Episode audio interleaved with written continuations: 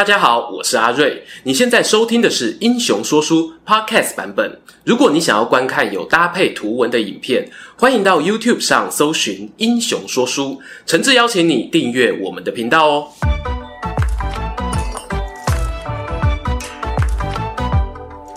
Hello，英雄说书的观众朋友，你们好，我是说书人阿瑞，替大家带来精彩的英雄故事。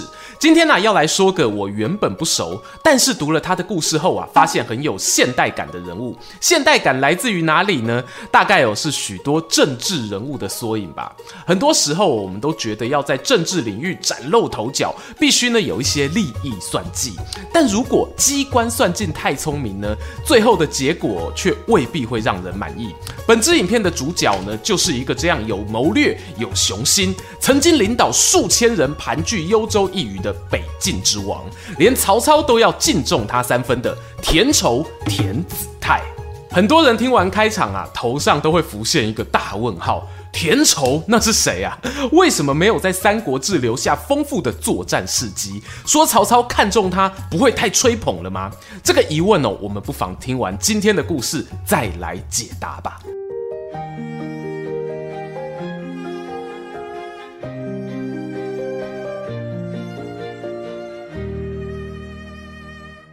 故事开始之前，让我们先来一段工商时间。在网络时代中，你是否对于数位经济趋势感到好奇呢？每隔一段时间都会蹦出好多流行关键字，它们代表什么意义？世界上的科技巨头公司又在推动哪些创新商业模型？上班下班琐事这么多，如果有人可以帮我把上面这些新知整理成浅显易懂的资讯，该有多好？我相信。M 观点可以满足你的需求。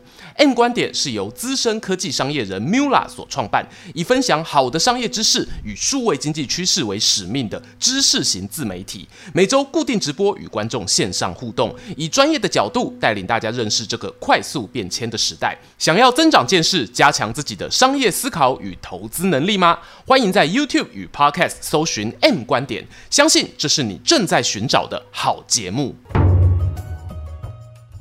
赵冠利呢，开场啊，来帮主角做个户口调查。田畴字子泰，右北平吴中人。右北平是哪里呢？不用我再说一次了哈。没错啊，田畴呢和江表十二虎城的程普是同乡。虽然史书上呢没有田畴家人长辈当官的记录，但提到我他喜欢读书又擅长击剑，俨然是一个浪人剑客徐庶的模板。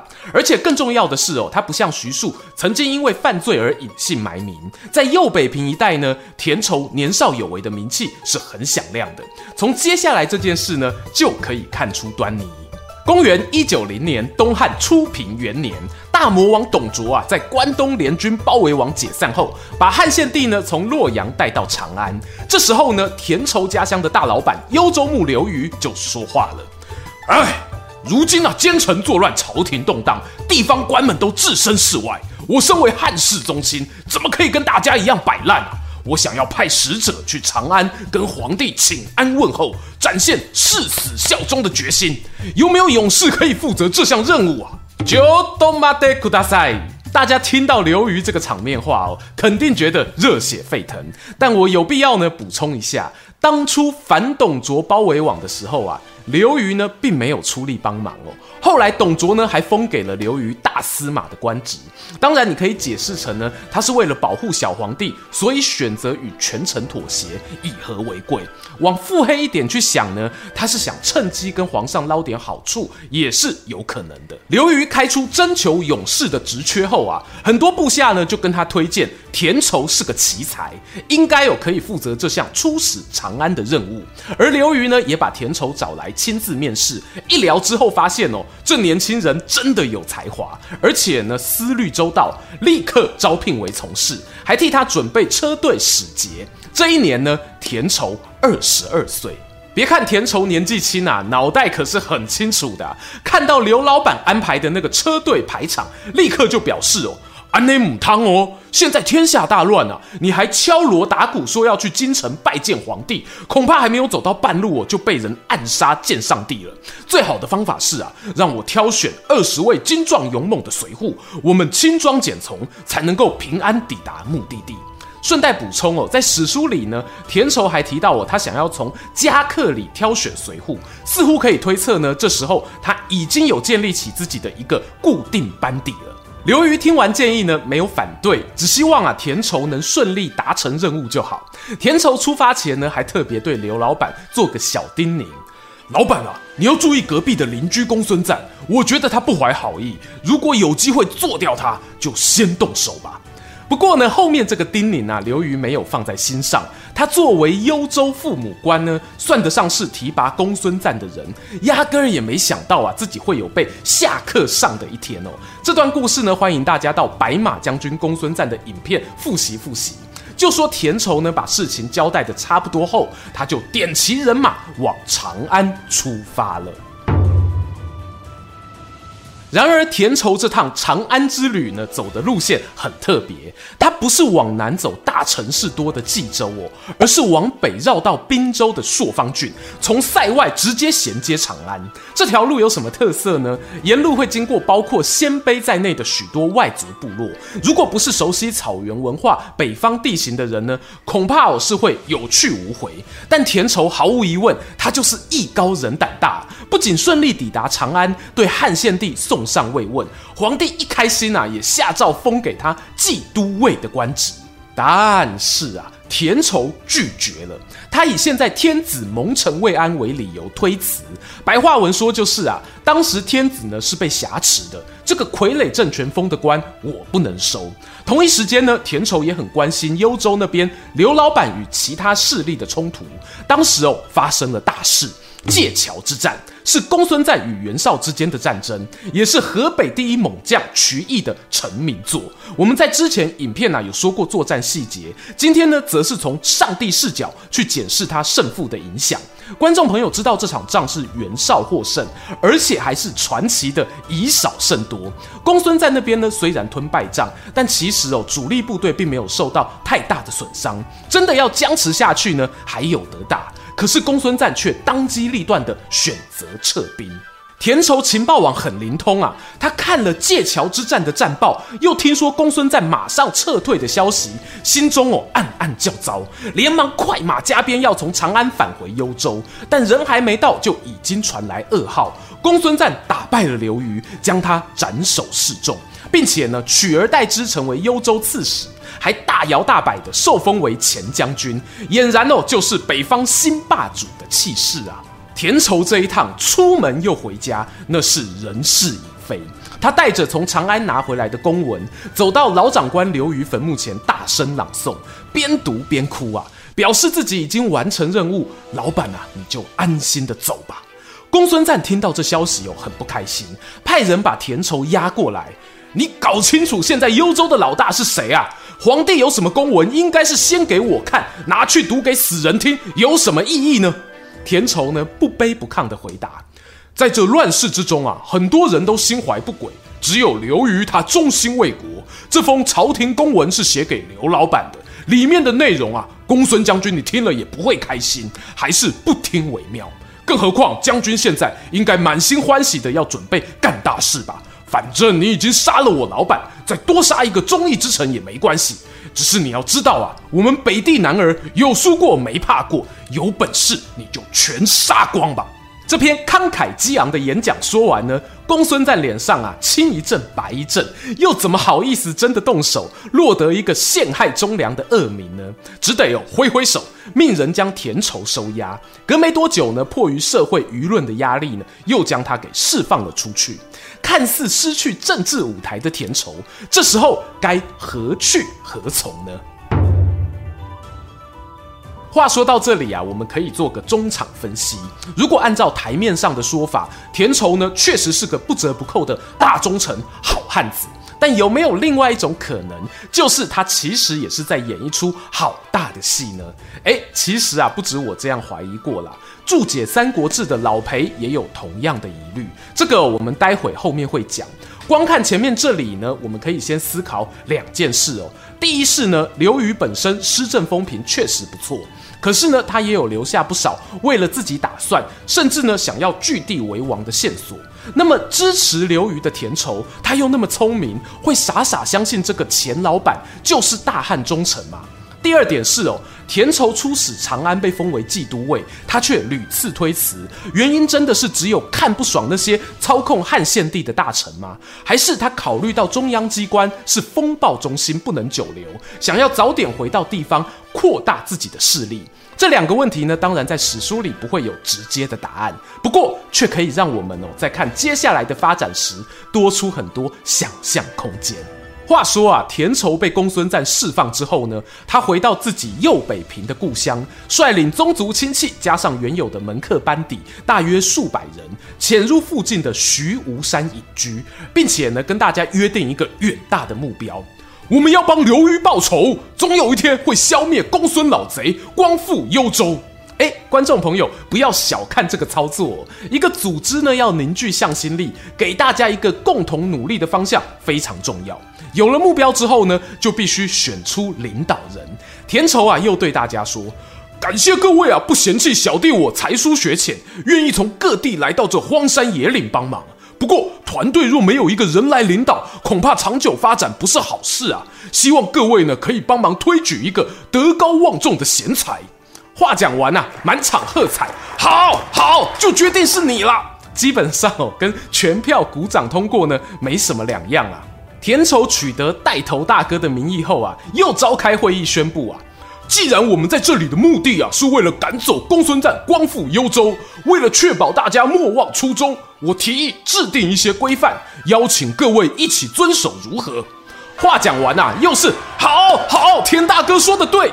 于是呢，田畴啊就颁布了二十几条法律，规定民众如果发生伤害、窃盗、诉讼的纠纷呢，应该怎么处罚，甚至哦，连婚姻嫁娶的礼法、同盟教育的学堂都有一套系统。在他的规划之下，地处北疆的徐无山林中呢，就这么出现了一批仿佛独立小王国的居民。大家一边耕种为生，一边从事军事训练，而且治安良好。没几年的时间呢，人数就从数百人成长到了五千多户。然而，在田畴势力日趋壮大的同时，另一边公孙瓒的局势哦却越来越不妙。他与袁绍的对决处于下风，终于在公元一九九年，大本营易京被袁绍军队攻破，选择自焚结束生命。这时候好玩喽，还记得，我们田畴对山中小王国的期许是什么吗？消灭公孙瓒啊！这下后啊，不用自己动手，老天爷呢就把敌人给收走了。那接下来这场戏要怎么演下去呢？就说啊，袁绍并吞公孙瓒的势力后啊，声势大涨，好几次呢派人拿官位想要招安田畴，但田畴呢都拒绝了。同一个时间，越过冀州往南边看，有另一股新兴的力量呢，也正在长大。那是迎接汉献帝、奉天子以令不臣的曹操。而我们看过《三国志》的未来人也很清楚，当时呢，袁曹之间哦已经有了裂痕。换句话说呢，袁绍想要封给田畴的官，十之八九是以自己的名义发出，而非真正的大汉朝廷。你接受啊，那就是袁家的人了。于是田畴呢选择不对中原势力表态，把注意力呢摆在处理北方的游牧民族。根据他的说法是呢，过去外族我经常掠夺右北平，也杀害了不少地方人士。而在他的外交斡旋之下，乌丸啊、鲜卑等部落竟然哦愿意派使者来跟徐无山小王国交换礼物，并且呢不再发动军事冲突。与此同时呢，袁绍与曹操这边的竞争也渐渐水落石出。袁绍兵败官渡，两年后因病过世。他的儿子袁熙与袁尚逃往北方，寻求乌丸部落的庇护。田畴啊，虽然住在山里，却是秀才不出门，能知天下事。周边势力的动态呀、啊，逃不出他的法眼。你这 moment 这里洗干，曹操的使者到来，传达了曹军准备北征乌丸的消息。他知道我田畴熟悉附近地理环境，希望啊有机会能够合作。使者前脚刚走呢，田畴啊就对部下发布命令，做好出征准备，随时啊要出发。他的亲信就好奇问了：田老大，过去袁绍、袁尚父子都曾经派人来谈合作，我们三番两次拒绝了，为何今天曹操只来一次，你就马上行动呢？田畴哦笑笑的说。代志啊，不是戆人想的遐尔啊简单呐。这个笑容呢，我觉得啊，带着一点苦涩的意味。没多久，曹操大军啊果然依序到来。随军参谋呢是各位熟悉的名人，黑暗军师郭嘉。田畴率领部下以顾问的身份加入这支远征军。当时哦正值夏季暴雨，曹操原本打算进军的滨海道路泥泞不堪呐、啊，他担心战线延长，军心有变，找来田畴询问。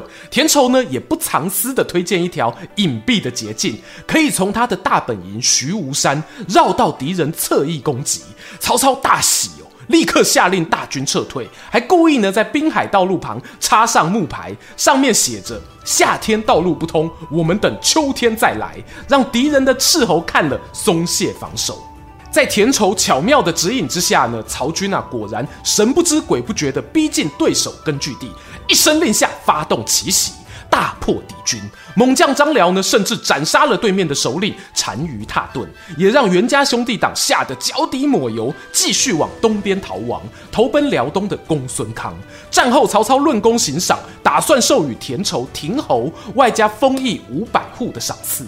这是什么概念呢？五子良将中的乐进哦，本来也差不多是七百户，但要知道哦，他可是曹操的元老班底哦。田畴凭什么一个空降就能逼近他的地位？这里啊就可以看出一个人心思缜密的地方了。田畴啊收到封官的公文后，对曹操表示呢，自己最初在山上聚众生活，是为了要替老板刘虞复仇，升官发财不是本意啊。希望呢能够体谅他的初心，不要让他为难。这话呢说得漂亮哦。曹操也不勉强他，就默许了田畴和他的那些追随者们继续在徐无山自给自足的生活。然而，天下大势的转变，有时候我是不由得我们随心所欲去做选择的。曹操远征军离开后不久，就传来辽东公孙康把前去避难的袁家兄弟党斩首的消息。这段故事啊，我们在郭嘉的影片中哦有小聊一下。毕竟呢，收留袁绍的后代，对于公孙康来说呢是弊大于利。他选择快刀斩乱麻，也没有那么让人意外。就在袁尚的首级被快递送回曹营的同时，由于顾虑到过去河北是袁绍势力范围，曹操啊特别下令，不许有人同情袁家子孙，三军哦敢有哭之者斩。尽管军令如山呢，还是有个人我行我素。没错，你猜对了，田畴啊，秉持着做自己好自在的精神，他前往袁尚陵前吊祭。别人问他为什么要做这么有争议性的行为，他回答哦：过去啊，袁家父子都曾经找过我当官呐、啊。好。终于啊，要讲到这里了。今天说书人呢，从开头就表明我的立场，怀疑田畴呢是个颇有政治计算的人。这么想的人呢，也不止我一个。注解《三国志》的老裴呢，这时候啊就忍不住说话了。他在《田畴列传》中补充哦，之前袁绍父子找你当官，你不同意，那就是认为他们政权缺乏正当性嘛。后来呢，你又帮曹操规划计策，带他超捷径击败了乌丸联军，让袁尚呢被迫逃亡辽东。某种程度上哦，袁尚会掉脑袋，你也推了一把。如果你真的顾念旧情，当初就不应该帮曹操的忙，做都做了，现在出来哭哭啼啼，这不是很奇怪吗？奇怪啊，当然奇怪啊！